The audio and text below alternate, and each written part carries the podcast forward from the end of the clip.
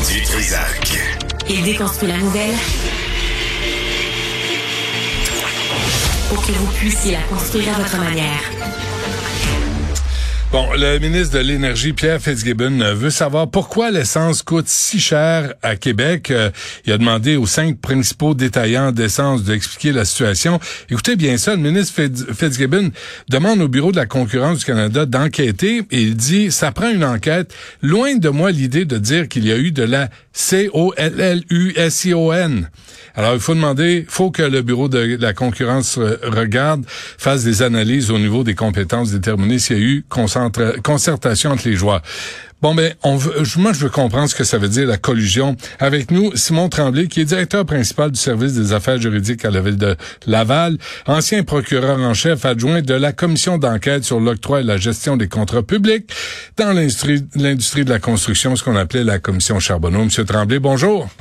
Bonjour. Merci d'être avec nous parce que je sais pas vous là, mais euh, on dirait que c'est le, nouveau mot en C là. Le, c'est le mot qu'il faut pas prononcer.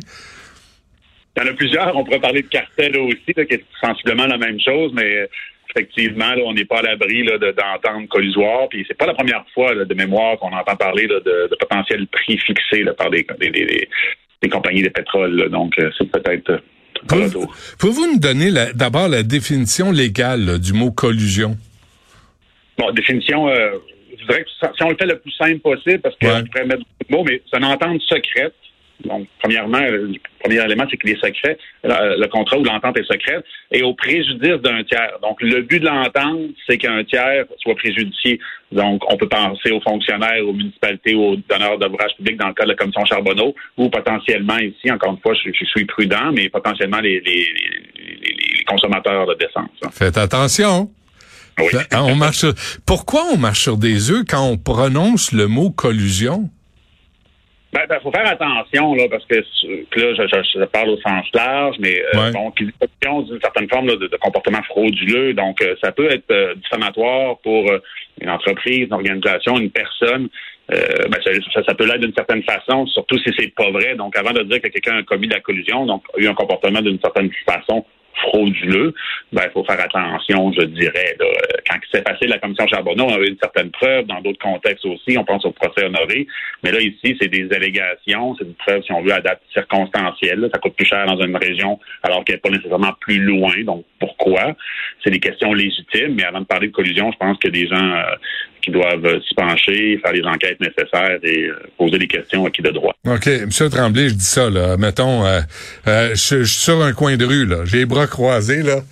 Puis je me tourne en face de moi, là, il y a une station d'essence à une pièce 74.4. Je me revire. Il y a une autre station d'essence à une pièce 74.4. Je me retourne. Hein, vous comprenez le principe?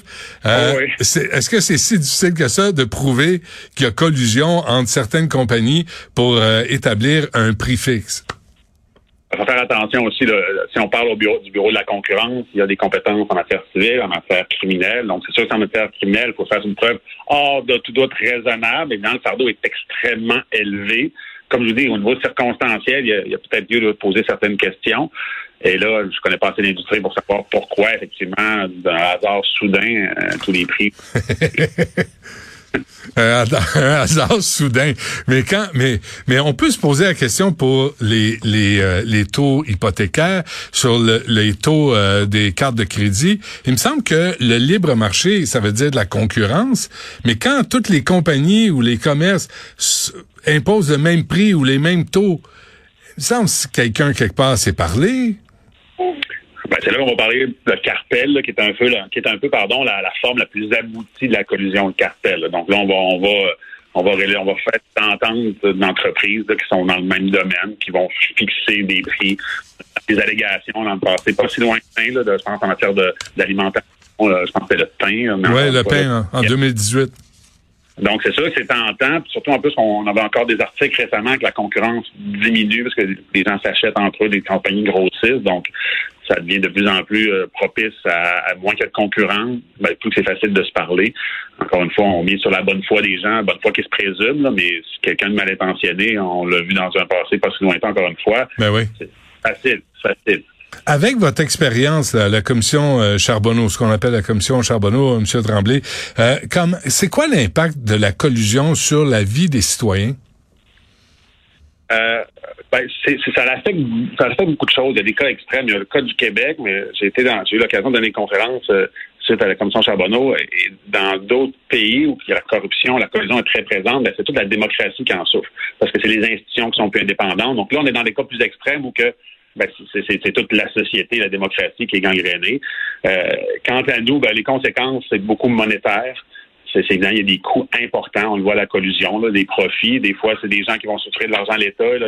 Si, si on parle d'un cas hypothétique de, de, consommateurs qui sont floués, ben, c'est des consommateurs qui payent plus et c'est des entreprises qui s'enrichissent davantage. Donc, comme, comme le dit la définition très simple, c'est au préjudice d'un tiers. Donc, si quelqu'un a subi un préjudice, ben, l'autre, potentiellement, surtout dans un cas comme celui-ci, ben, en tire un bénéfice.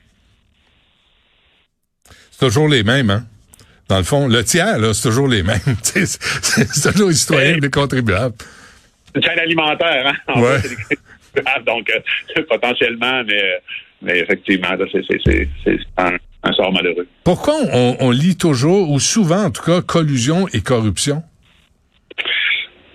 Euh, c'est deux choses complètement différentes. Oui. Mais donc, je dirais que ma réponse, euh, c'est lorsque la mauvaise foi des gens mal intentionnés, ben, il y a deux façons. Il y a s'entendre fixer les prix ou y aller en, en, des rapports individuels, donc un surveillant de chantier, des gars, je te donne euh, de l'argent, un cadeau, euh, des lunchs, des choses comme ça, puis t'es es clément ou tu exagères un peu.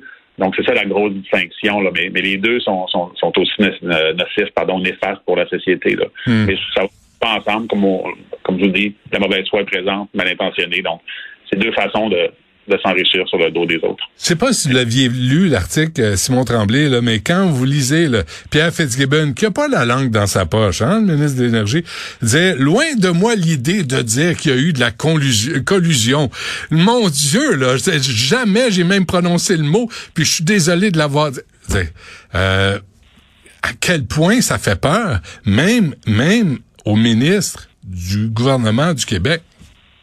Ben, comme je vous disais, le ministre ne peut pas non plus lancer des, des là, je de façon générale, des, accusations que tel domaine, telle industrie a des enjeux. Il peut se poser des questions, il peut demander aux, aux organismes qui sont chargés de, de, de les surveiller, d'agir, d'enquêter. Encore une, encore une fois, lui, il pourrait personnellement faire une plainte et ça pourrait une enquête, mais de, de, de, de, dire quand on est une société démocratique, il y, a des, il y a des principes, des droits fondamentaux, on peut pas non plus commencer euh, dans les des conférences de presse d'accuser euh, de comportements graves euh, des entreprises quand même assez importantes au-delà de, des critiques qu'on peut avoir à l'égard de ces compagnies-là. Donc, il faut être prudent. Puis comme ministre, je pense qu'il se devait d'être, il se doit d'être prudent. Ouais. À ce moment-là, euh, les autres individus peut-être n'ont pas le même contexte que lui, mais comme ministre, il doit donner l'exemple pour, montrer euh, le sérieux.